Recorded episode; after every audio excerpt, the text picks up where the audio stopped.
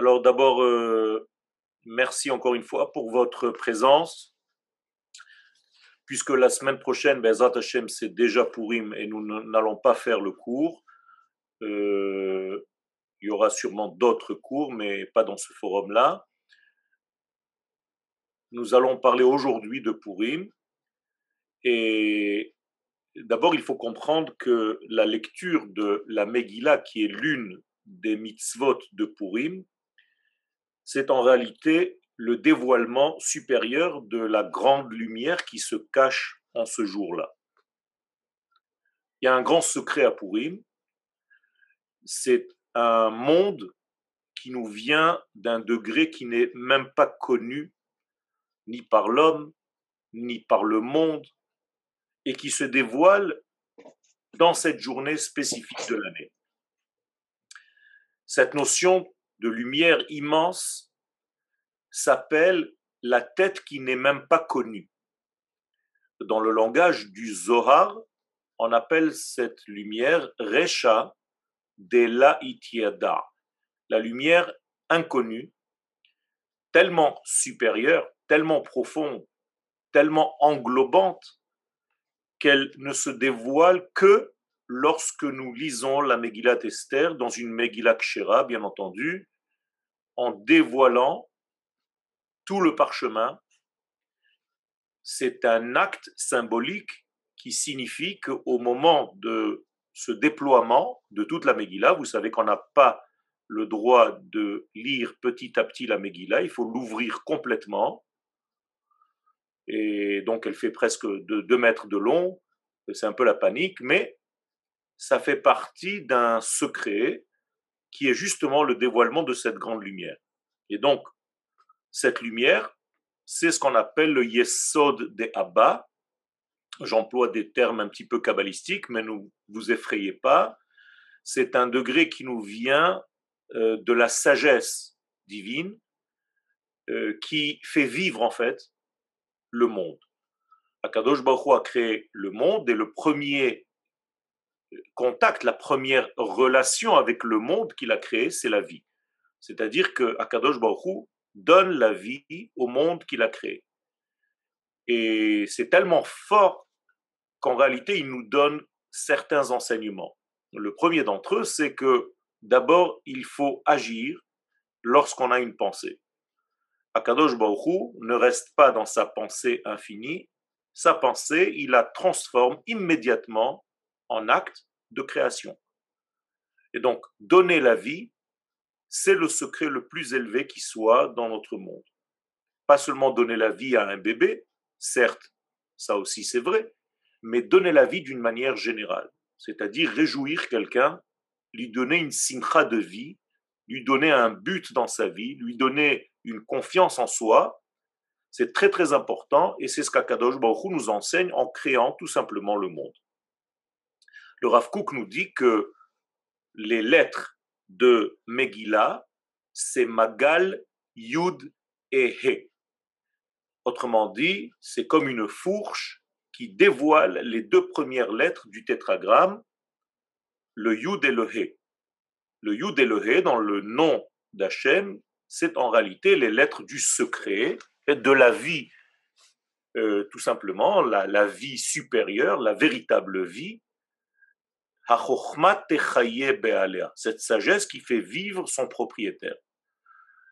Euh, il y a ici quelque chose de phénoménal, et une fois que le peuple d'Israël dévoile cette lumière le jour de Purim, les jours de Purim, parce qu'il y en a plusieurs, euh, il peut y avoir trois jours même de Purim, quand il y a un Purim Meshoulash, mais dans une année normale, il y a deux jours de Purim. C'est pour ça que c'est toujours au pluriel. Ce n'est pas un chag, ce n'est pas une fête. Je sais que vous avez l'habitude de chanter chag Purim, mais en réalité, Purim, c'est Yamim, c'est Yemei HaPurim, c'est les jours de Purim. Et étant donné que nous dévoilons au monde cette sagesse divine, eh bien, cette sagesse ne s'arrête pas, bien entendu, à Israël, elle se propage vers le monde tout entier vers l'humanité, bien entendu, mais au-delà de l'humanité, vers le monde animal, végétal et minéral. Tout le monde grandit en fait à Purim. C'est comme si on vous disait qu'à Purim, il fallait faire un acte de tuer, d'assassiner la petitesse, la médiocrité. D'ailleurs, la Gemara nous raconte une histoire incroyable de deux sages. L'un d'entre eux s'appelait Rabbi Zera et son ami qui l'invite, qui s'appelait Rabat, et il l'invite à fêter Purim chez lui. Et les deux donc fêtent Purim et à la fin du grand festin de Purim qu'ils se font, se lève Rabat et tue, assassine Rabbi Zera. Il lui coupe la gorge au couteau. Rabbi Zera donc meurt. Et le lendemain de Purim, lorsque Rabat revient et regarde ce qu'il a fait, maintenant il n'est plus sous, il va faire vivre Rabbi Zera. Vous savez que les sages dans la Gemara avaient cette capacité de faire vivre les morts, pas seulement dans le premier sens de ce que cela veut dire, mais beaucoup plus profondément, c'est qu'ils arrivent à faire donner la vie à un degré qui est considéré comme étant mort. Si vous êtes capable de faire ça, d'injecter de la vie, de la vitalité, là où vous avez l'impression qu'il n'y a plus rien à faire, c'est l'une des conditions pour siéger dans le Sanhédrin de Jérusalem. Alors effectivement, Rabat est capable de faire vivre un mort et il fait vivre son ami Rabbi Zera. Rabbi Zera se nettoie, se regarde dans le miroir et entre chez lui. L'année d'après, Rabat voit encore Rabbi Zera juste la veille de Purim, il lui dit alors on passe Purim ensemble, et Rabbi Zera de lui dire non, non, ça suffit, l'année dernière tu m'as tué, pas cette année. Qu'est-ce que cette histoire vient nous enseigner? Alors, au-delà du côté un petit peu euh, ironique et comique, j'allais dire même euh, de la Torah orale, il y a ici un message qui est très très fort. En effet, si vous traduisez les noms de ces deux personnages, Zera en hébreu, Rabbi Zera veut dire, comme en arabe, Zahir, petit et Rabat veut dire grand. Ça veut dire que les sages viennent nous raconter, à travers cette histoire qui est apparemment infantile, mais pas du tout, que le jour de Purim, la grandeur, Rabat, doit tuer la petitesse, la médiocrité. Et ça, c'est le secret, l'un des plus grands secrets de Purim. C'est-à-dire que si vous devez faire quelque chose à Purim, c'est de vous débarrasser de votre petitesse, de votre médiocrité, de votre égoïsme, de votre vision étroite et étriquée de la vie. En tuant la petitesse dans votre vie, vous allez donner la domination à la grandeur de votre vie. Or, la grandeur de la vie se traduit par les deux premières lettres du nom d'Hachem, le tétragramme dont je vous ai parlé tout à l'heure.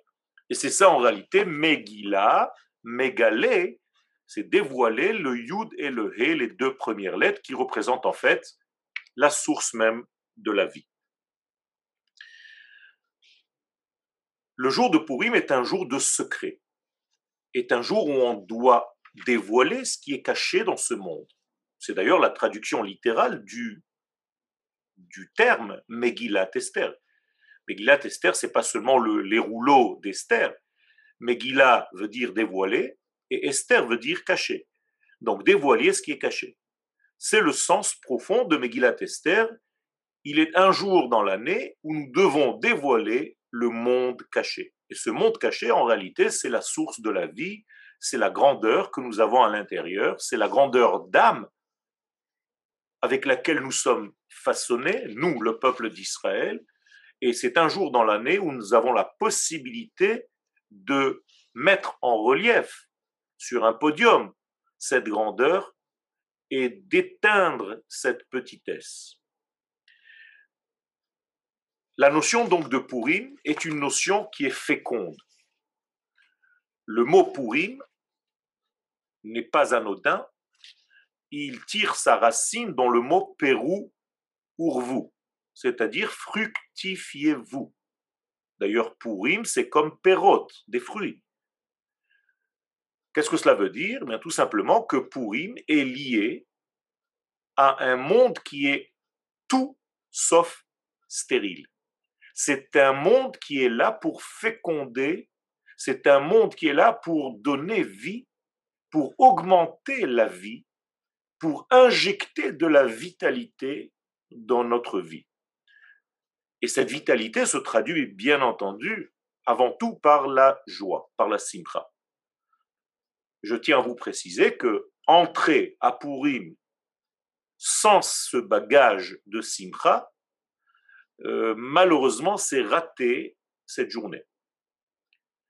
Ça veut dire que l'une des conditions pour réussir ce Purim, pour que ce Purim soit Pérou ou vous, c'est-à-dire fructifiez-vous, que ce Purim soit fécond, il faut entrer avec ce bagage qui s'appelle la simcha. C'est seulement la simcha qui nous fait sortir du contexte de la petitesse de ce monde. Comme dit le prophète, qui besimcha tetseu. C'est seulement avec la simcha que vous pouvez vous en sortir. Ceux qui n'ont pas la simcha dans leur vie ne peuvent pas vraiment s'en sortir. Et c'est pourquoi il faut sans arrêt faire un effort. Et d'ailleurs, la Gemara nous le dit, Mishenichnas Adar Marbin Besimcha. Ce n'est pas une annonce que les sages nous font, c'est un devoir, c'est une mitzvah. Que dès que le mois de Hadar entre, il faut faire un effort pour augmenter la simcha, chacun comme il sait le faire. Toujours est-il que la plus grande simcha, c'est quand on se nettoie de tous les doutes que nous avons dans notre vie plus vous avez des doutes dans votre vie quant à ce que vous êtes, quant à la l'identité de ce que vous représentez, le peuple auquel vous appartenez, la véracité de la Torah qui nous vient de l'infini, béni soit-il, la véracité de notre existence en tant que peuple sur sa terre, toutes ces certitudes-là donnent la simcha. Moins de certitudes, moins de vitalité, moins de simcha. En simcha il n'y a pas plus grande simcha que d'enlever les doutes de notre vie, ainsi dit l'Agmara dans le traité de Hérouvine, à la page 54. Nous avons donc un travail à faire, à fournir, à faire un effort supplémentaire. La simcha que vous avez d'une manière générale, et j'espère que vous en avez, n'est pas suffisante pour Purim. Marbin besimcha, alors que dans le mois de Av, Mema'atin besimcha, on doit baisser le volume de la simcha. Écoutez bien ce que je suis en train de vous dire. À un moment donné dans l'année, on doit augmenter le volume de la simcha, c'est à Purim, c'est à Adar. Et à un moment donné dans l'année, on doit diminuer le volume de la simcha. Ça veut dire tout simplement que nous avons un seul curseur dans notre vie, celui de la simcha. On ne vous a jamais dit d'être en peine, d'être angoissé, ça n'existe pas. C'est-à-dire que la structure même du judaïsme, c'est la simcha. Alors parfois il faut augmenter son volume, parfois il faut baisser le volume, mais nous avons un seul sujet, c'est la simcha. Et donc les sages nous disent, et les prophètes nous disent, avant les sages, qui besimcha tetseun ou beshalom tuvalun. C'est avec la simcha que vous pouvez sortir, c'est avec la simcha que vous pouvez vous en sortir dans tous les domaines de votre vie. D'ailleurs, pour étudier la Torah, il faut sortir. C'est ulmad. Or, tu ne peux pas sortir si tu n'as pas la simcha, qui besimcha tetseu. Vous voyez, tout est attaché. Donc ceux qui veulent avoir une Torah supérieure, une Torah profonde, doivent être dans la simcha, car c'est la simcha qui les fait sortir du contexte dans lequel ils se trouvent confinés, sans jouer sur les mots, avec tous ces confinements. Donc aujourd'hui, nous devons sortir de ce confinement, nous devons sortir de cette petitesse, nous devons sortir de notre petit monde égoïste et élargir et ouvrir la vie comme vous ouvrez la Megillah d'Esther. Donc en réalité, Purim, c'est sauf Kol Hanissim, c'est la fin de tous les miracles. Pourquoi? Pas parce que le monde est plus petit qu'avant, au contraire. Je tiens à vous préciser que moins il y a de miracles, plus le monde est grand. Quand il y a des miracles, c'est que nous ne sommes pas capables de nous autogérer. Donc il y a une intervention divine, presque brutale, pour faire un miracle, pour changer la situation terrestre. Mais tant que l'homme peut se débrouiller tout seul, tant que le peuple d'Israël n'est pas si mal que ça, eh bien vous ne voyez pas de miracle. Donc remettez vos pendules à l'heure. Quand il n'y a pas de miracle, en tout cas quand les miracles sont cachés, c'est que le peuple est à la hauteur. Quand les miracles sont dévoilés, c'est exactement l'inverse. Par exemple, la sortie d'Égypte. Pourquoi autant de miracles? Eh Tout simplement parce que le peuple se trouve à 49 degrés d'impureté. Et si on les laisse un jour de plus, un instant de plus, c'est foutu. Si aujourd'hui vous ne voyez pas de miracle depuis 2000 ans, c'est qu'on se débrouille pas si mal que ça. Donc vous voyez, c'est un optimisme, pas parce que je suis optimiste de nature, c'est vrai, mais en plus de cela, c'est une réalité. C'est-à-dire que le judaïsme nous demande d'être dans cet optimisme et de voir le bien partout. Je vous signale que ceux qui réussissent dans leur vie, c'est ceux qui ont ce qu'on appelle en hébreu une aïn tova, un bon œil. Qu'est-ce que c'est qu'un bon œil? Ceux qui voient d'un bon œil ce qui se passe autour d'eux, ceux qui aiment la vie, ceux qui aiment leur peuple, ceux qui s'aiment, ceux qui aiment leur prochain, ceux qui aiment les animaux, ceux qui aiment la nature. Cet optimisme-là, c'est la source même du judaïsme et il est fécond. C'est pour ça que je vous ai dit que le jour de Purim est lié à la fécondation. D'ailleurs, pour une autre raison. Le jour de Purim, c'est aussi le jour de la Brit Mila de Moshe Rabbeinu. Moshe Rabbeinu est né le 7 Adar. Il a quitté ce monde le 7 Adar, c'est-à-dire ce soir, demain. Et huit jours plus tard, c'est Purim. Donc le huitième jour après la naissance de Moshe, c'était la Brit Mila. Donc le jour de Purim est lié intimement à cette sphère qu'on appelle le Yesod, le fondement, celle qui fait passer la vie, et celle qui est responsable de la fécondation dont je parle, et en même temps celle qui est responsable du lien que nous avons avec l'infini, béni soit-il, parce que la Brit Mila, c'est un lien dans notre chair. Donc, n'oubliez pas, le jour de Purim, vous pouvez le dire à vos enfants ou pendant le Michté, qu'est-ce qu'il y a de spécial aujourd'hui Eh bien, c'est le jour de la Mila de Moshe Rabbeinu. Mila d'ailleurs qui veut dire parole, et pas seulement couper quelque chose avoir une parole, ça fait partie aussi de la Brit. C'est une alliance par la parole. Brit Mila. Et Akadosh Baruch s'est relié au peuple d'Israël par sa parole créatrice, par sa parole de vie. Il faut comprendre donc que le jour de Purim, dans sa qualité intrinsèque, c'est un jour de tri. En hébreu, un bérour le jour des Birourim, le jour où on fait le, les nuances, on met en relief les nuances dans notre vie, savoir ce qui est essentiel et ce qui est futile, mais surtout, surtout, le jour de Purim, il faut mettre en relief ce qu'on appelle Netzach Israël, l'éternité du peuple d'Israël.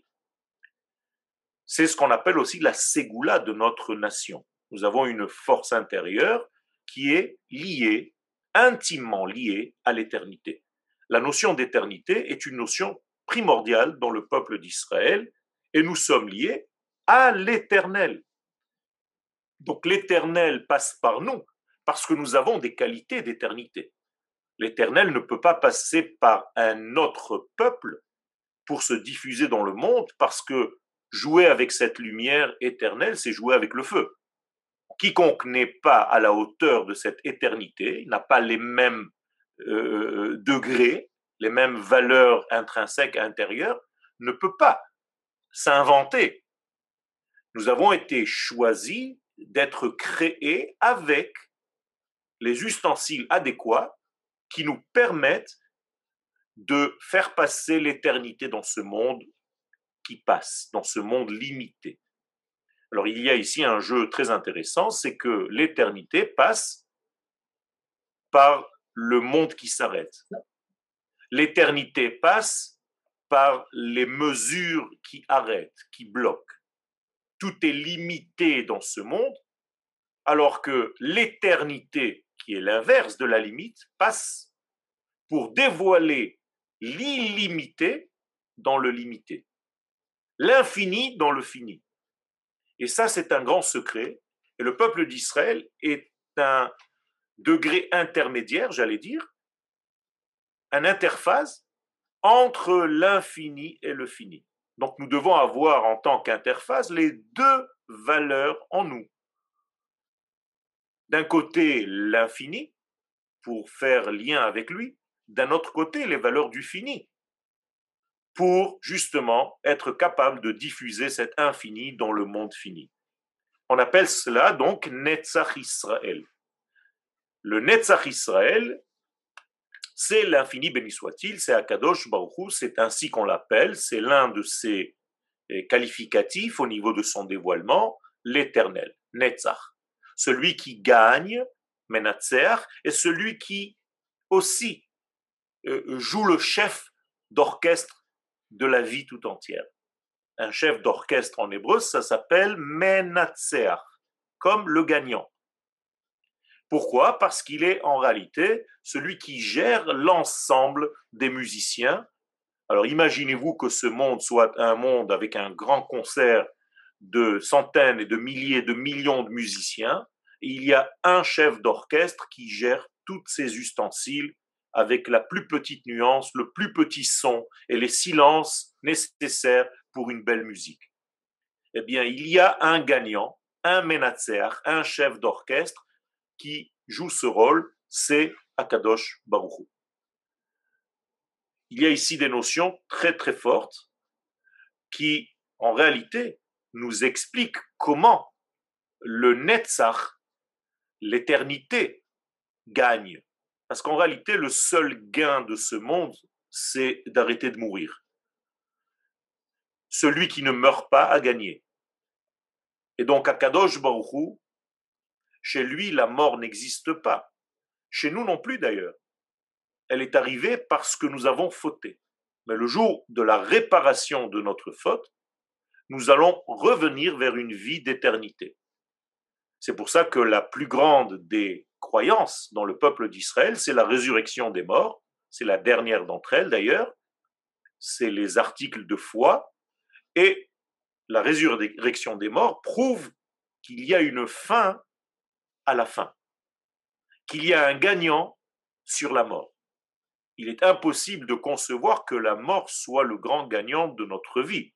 Ce serait comme si vous disiez qu'Akadosh Baruchou, le maître de la vie, est plus faible que la mort, puisque la mort gagne.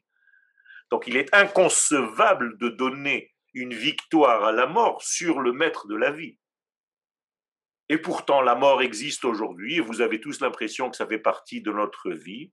C'est faux c'est passager, c'est une erreur euh, malheureusement qui est inhérente à l'homme, mais le jour où cette erreur sera réparée, eh bien, Bila Hamavet la Netzach. Le prophète nous dit, donc Akadosh Baruch par la bouche du prophète, la mort ne sera plus dans l'existence. Elle ne fera plus partie de notre vie. Le Netzach Israël, donc cette éternité, fait partie de notre essence, de notre qualité euh, euh, que nous avons reçue de par notre existence. Ça veut dire nous sommes un peuple éternel. Vous allez voir tous les peuples de la planète disparaître les uns après les autres. Le peuple d'Israël reste toujours vivant. Ce n'est pas une image. Ça fait 6000 ans que nous voyons le monde et nous avons vu des empires disparaître. Le peuple d'Israël reste. C'est une réalité. On peut aujourd'hui la constater.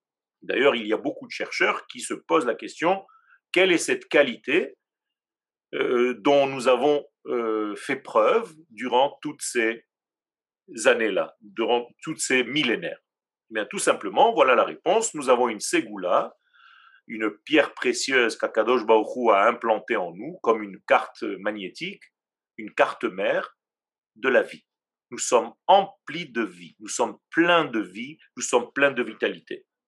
Et donc, malgré toutes les turbulences de ce monde, malgré toutes les blessures de ce monde, malgré toutes les défaites de ce monde, on a été les plus rabaissés de toutes les nations du monde durant toutes les périodes, et bien entendu, y compris à Purim, quand vous regardez le début de la Megillah, vous vous dites, ça y est, c'est un pogrom qui va nous liquider complètement. Eh bien, malgré cela, nous sommes encore dans l'alliance avec Akadosh Baruch et on s'en sort tout le temps. On dirait un dessin animé de Tex Avery. Vous avez beau massacrer le personnage, il tombe de je ne sais pas quelle hauteur, il s'écrase, on le fait tomber, on lui met un rouleau compresseur, on le met dans un four crématoire et il ressort et il se reconstruit. C'est incroyable, ça rend fou les gens. Mais c'est une réalité, Rabotai. Trois jours après Auschwitz, il y a eu l'État d'Israël. C'est incroyable, c'est à peine croyable, c'est pas possible et aujourd'hui un peuple vivant, pétillant, qui est en train de donner des leçons au monde entier. Vous croyez que c'est comme ça? Il y a donc ici quelque chose que vous devez, et j'essaye de vous injecter cette assurance, cette certitude pour entrer dans la fête de Purim avec cette certitude. Si vous ne comprenez pas le sens de cette certitude, vous allez rater Chas Shalom votre Purim ce ne sera pas le vrai Purim. Ce sera un Purim superficiel, avec des masques, avec de l'alcool, avec euh, des chants, avec ce que vous voulez, mais pas l'essence même de ces jours qui sont très très importants parce qu'encore une fois, ils sont féconds. Et une fois Purim terminé, vous devriez voir les fruits sortis de Purim. Encore une fois, Purim, Perot, ce sont des fruits. Donc Purim va donner ses fruits. Et c'est selon comment vous étiez à Purim d'ailleurs, donc je vous avertis d'avance, que vous allez entrer à Pessah. C'est-à-dire que la joie de votre Purim est exactement jour pour jour, un mois avant Pessah. Comme d'ailleurs, Purim, c'est un mois, jour pour jour, après Bishvat. Ça veut dire que nous avons quitté Bishvat et ceux qui ont fait Bishvat, fêté Bishvat avec les fruits, et je reviens aux fruits, les pérotes, automatiquement, naturellement, ils arrivent à Perot Purim. C'est la même racine.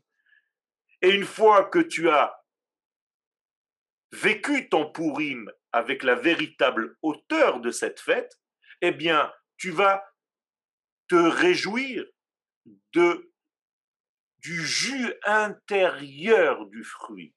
C'est pour ça que nous buvons du vin à Pessah. Donc, à Purim aussi et à Pessah, vous voyez que vous avez trois fêtes qui se relient en réalité, qui sont liées entre elles. C'est un cours à part entière que je ne ferai pas maintenant, mais il y a ici quelque chose de réel et de très profond à comprendre. Donc, malgré toutes les turbulences que notre peuple a passées durant son histoire, rien n'arrive à éteindre notre feu. Et nous disons cela dans la Megillah de Purim, dans la Megillah d'Esther. Vous le chantez aussi.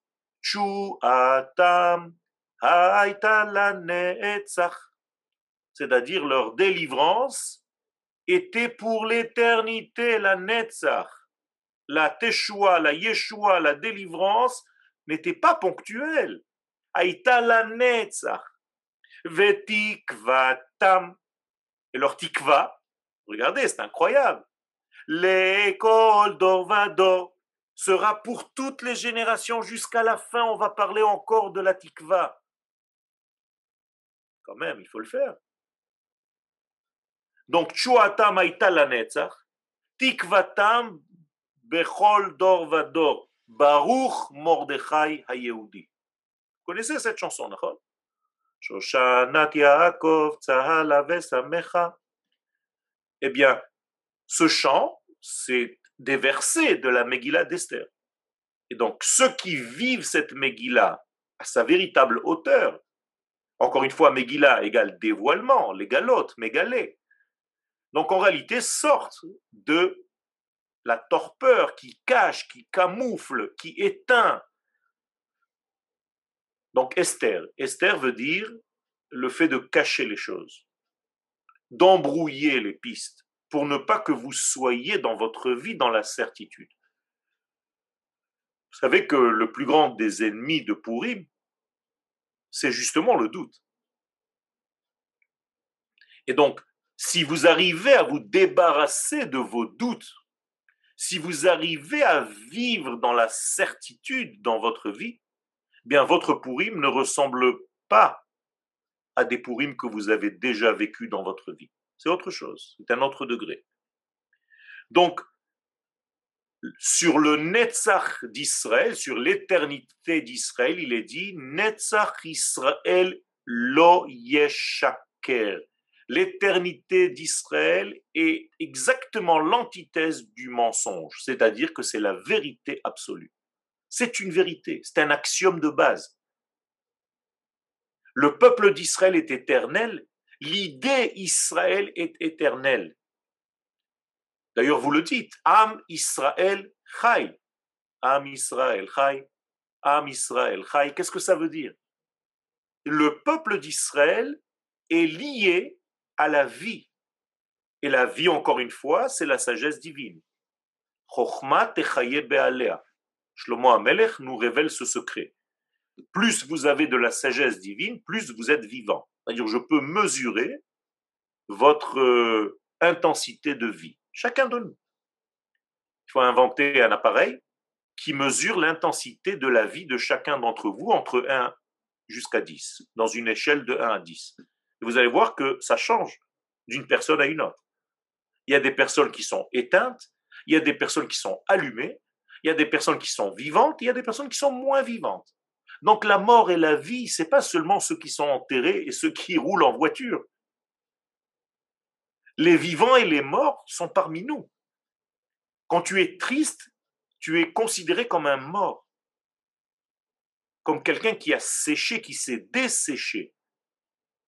Quand le peuple d'Israël n'est pas sur sa terre, il s'appelle dans un état de proche de la mort, Et quand il revient sur la terre d'Israël, la terre d'Israël s'appelle Eretz Hachaim, la terre des vivants. C'est pas par hasard. Donc, Netzach Israël lo yeshaker. L'éternité d'Israël ne peut pas mentir. Sans aucune possibilité. Le mensonge ne fait pas partie de ce Netzach, de cette éternité. D'ailleurs, si vous inversez le mot de Netzach, vous avez Chitzon, qui veut dire superficiel, extérieur. L'inverse de Chitzon, extérieur, c'est Netzach, c'est l'intériorité qui, elle, est toujours vivante, elle ne peut jamais s'éteindre. Ce matin, pour ceux qui ont écouté, nous avons des cours chaque matin, j'envoie des messages. J'ai parlé d'un passage du cantique des cantiques de Shlomo Amelech. Ani yeshena velibi er. Moi, je suis en sommeil, mais mon cœur, ma partie intérieure, mon essence est toujours en éveil. C'est d'ailleurs pour cela, parce que mon bien-aimé, Akadosh Baruch frappe tout le temps à ma porte. C'est la suite du verset. Kol dodi dofek. Itrili, ouvre-moi, ma bien-aimée. C'est à toi de m'ouvrir la porte. Moi, je suis là. Je n'attends juste que tu m'ouvres la porte pour entrer, pour circuler, pour te traverser. Akadosh Baruch traverse les vivants. Et en les traversant, il leur augmente l'intensité de vie. Et nous devons tous être traversés par l'infini, par ce divin, béni soit-il. C'est pas de la religion, Rabotai. C'est de la vie, c'est de la simcha, c'est de la un mouvement qui est perpétuel. Et même dans une génération qui est la plus basse possible au niveau du peuple d'Israël, comme d'ailleurs c'était le cas dans l'histoire de Pourri. Vous aviez tous les juifs qui étaient dans le festin de Achashverosh, c'est-à-dire en train de se nourrir de la nourriture d'un roi étranger à leur structure. Il y a une expression en français, non? Euh, Je préfère manger du pain et, des olives plutôt que d'être à la merci de quelqu'un. Eh bien, j'ai malheureusement une nouvelle pour vous. C'est que profiter de la nourriture d'un roi étranger, ça se passe même aujourd'hui chez tous ceux qui ne vivent pas encore sur la terre d'Israël. C'est comme s'ils mangeaient à une table étrangère d'un autre roi. Et c'est d'ailleurs à cause de cela, dit Rabbi Shimon Bar Yochai, que le pogrom de Purim est arrivé et presque réussi. Parce qu'ils ont réjoui, ils se sont réjouis de ce repas donné par un roi différent que Akadosh Baruch sur leur terre. C'est pas qu'ils ne mangeaient pas cachère, ils étaient très religieux, les mecs. Il y a marqué Ve'ashtia Kadat En Ones. Tout était avec les tampons de la cachoute de Suse. Mais ils se sont usés. Ça use. Ça s'use. Eh bien, Akadosh Baruchou nous demande de rentrer sur notre terre. D'ailleurs, même Mordechai était très triste de voir qu'après la délivrance, pas beaucoup de monde est monté en terre d'Israël, même après le grand miracle de Pourri. C'est d'ailleurs l'une des lacunes pour lesquelles le deuxième temple aussi a été détruit. Vous comprenez qu'il y a ici une histoire qui se répète à Botaï. Ça sert à rien de fêter des fêtes parce qu'elles sont marquées dans votre calendrier. Si vous ne comprenez pas le sens profond de ces fêtes, vous allez rester avec vos masques. C'est le cas de le dire. Donc il y a en réalité une génération qui était presque éteinte. Elle s'est prosternée au tselem, c'est-à-dire à une avodazara. Et pourtant, Akadosh Baruch a sauvé le peuple d'Israël. Encore une preuve que l'éternité d'Israël est invariable, est immuable, malgré toutes nos fautes. Alors comment ça se passe? Eh bien, des juifs vont mourir. Mais le peuple d'Israël est vivant. Vous voyez la différence?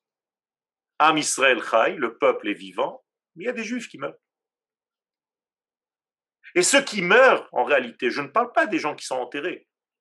Je parle des gens qui s'éteignent, je parle de ceux qui, par exemple, n'ont pas voulu sortir d'Égypte. Ils sont morts. Ils sont morts dans une plaie qui est terrible, qui peut revenir dans l'histoire. C'est la plaie des ténèbres. C'est la plaie de ceux qui ne voient rien, qui ne comprennent pas que l'histoire se répète, qui continuent de vivre dans leur torpeur, dans leur noir, dans leur exil, dans tous les sens du terme, et qui n'ouvrent pas la porte, alors que mon bien-aimé tape. Kol dodi dofek, sans arrêt, sans arrêt. Pitrili, ouvre-moi. Donc, moralité, même lorsque le peuple d'Israël arrive à la fin, à un mur, devant un mur, vous savez comment on appelle l'endroit de la fin? Yam Souf. Yam Sof. Yam Souf, la mer que vous appelez en français la mer des gens, je ne sais pas moi ou comment ça s'appelle. Euh, ça ne veut rien dire. Yam Souf, la mer rouge. Yam Souf veut dire, traduction littérale presque, la fin, le mur. Eh bien, Israël se trouve devant un mur, l'océan, et là aussi, Akadosh Baruch intervient, ça s'ouvre devant toi. Parce que tu marches, parce qu'Akadosh Baruch marche avec toi et il ne te laisse pas mourir. Vous avez déjà vu une mer qui s'ouvre. Mais qu'est-ce que ça veut dire tout ça? Euh, Ceux qui, qui, qui, prennent la Torah au premier degré se disent, mais attends, c'est des primitifs ces gens-là. Mais ça veut dire tout simplement que rien ne peut nous arrêter. Si vous avez décidé dans votre vie, de gagner, d'avancer, d'être plus vivant que ce que vous êtes, eh bien, ça marchera. Tout ceci parce que vous avez la certitude. Lorsque le Baal Shem Tov la Shalom traversait des fleuves, c'est pas parce qu'il utilisait des noms secrets, c'est parce que tout simplement il était convaincu que ça ne peut pas être autrement. C'est tout. C'est une certitude tellement forte que même les élèves et même les clochards qui étaient derrière lui faisaient comme lui et arrivaient à traverser. Et lorsqu'on les questionnait, mais comment t'as fait? Je dis, je sais pas, moi j'ai vu le Rav faire, j'ai fait comme lui. Ça veut dire qu'il y a des choses dans notre monde qui sont tellement fortes que si vous avez la conviction de ces choses-là, il n'y a rien qui peut vous arrêter. Vous savez qu'au niveau scientifique. Le bourdon ne peut pas voler. Vous saviez ça? Ses ailes sont trop petites par rapport à son corps. Il est impossible, scientifiquement, que le bourdon vole. Alors je vous pose une question, pourquoi il vole? Comment il vole? Réponse, il ne sait pas. Il n'en a rien à faire. Ça marche. Il y a des lois dans notre monde qui défient les lois de la nature. Il y a une certitude. Et ça, c'est le peuple d'Israël. Netzach Israël lo Purim, c'est la matrice de la dernière Géoula dans laquelle nous sommes maintenant. Il nous reste trois minutes. Purim, c'est les miracles cachés dans la nature. C'est-à-dire que ceux qui lisent l'histoire de Purim, ils se disent, bon, c'est une histoire de roi, une histoire de, de, politique. L'un a pendu l'autre, l'autre a voulu tuer celui-là, la femme, elle s'est suicidée, l'autre, elle a tué l'autre, il a empoisonné, machin, une histoire, quoi. Il est où Akadosh Baruch Même dans la Megillah, vous ne trouvez même pas son nom. Mais c'est exactement la Géoula que nous sommes en train de vivre aujourd'hui. Ceux qui ne veulent pas voir Akadosh Baruch dans notre Géoula le voient nulle part. Et ceux qui veulent voir Akadosh Baruch dans la Géoula que nous sommes en train de vivre, le voient partout. Et je vais vous donner la réponse. Pourquoi Akadosh Baruch n'est pas écrit dans la Megillah à tel ou tel verset? Parce que s'il était à tel ou tel verset, on aurait pu croire qu'il était que là-bas. Alors que s'il n'est pas écrit dans tel et tel verset, c'est qu'il est partout. Et c'est ça la matrice de notre Géoula, la compréhension de notre Géoula aujourd'hui. Donc, entrez dans Purim en enlevant tous les doutes de votre vie. Soyez dans la simcha. Regardez ce que vous avez déjà. Kakadosh Baruch vous a déjà donné. Ne regardez pas ce qui vous manque. Regardez ce que vous avez et rentrez mettez-vous dans une situation, dans un état de simcha. Soyez comme un enfant qui a une certitude de vie, qui ne se pose même pas la question si maman va lui donner à manger ce soir. Il a faim, il mange, c'est tout. Il se pose même pas de questions. Et ça marche, c'est bizarre. Et plus on grandit, plus on se tord. Plus on va se demander comment on va vivre demain. Un enfant ne se pose pas ce genre de questions. De ce côté-là, il faut redevenir un enfant. Ah, excusez-moi, je vous ai coupé votre micro, euh, sans faire pas Si tu continues à me couper le micro, il va plus me rester grand-chose. Hein. Tov. Toda rabba lekulam, bracha, purim sameach, et qu'Akadosh Baruch Hu Bezat Hashem vous donne la bracha, mazal tov à tous ceux qui méritent un mazal tov, mon petit copain Joshua, et à ses parents. תודה רבה תודה רבה, חג שמח לכולם. Merci, חג שמח לכולם, merci. תודה תודה, רבה הרב יואל, מיד נעבור לשיעור בעברית, עוד דקה, ושבת שלום. Shabbat שבת shalom. שלום.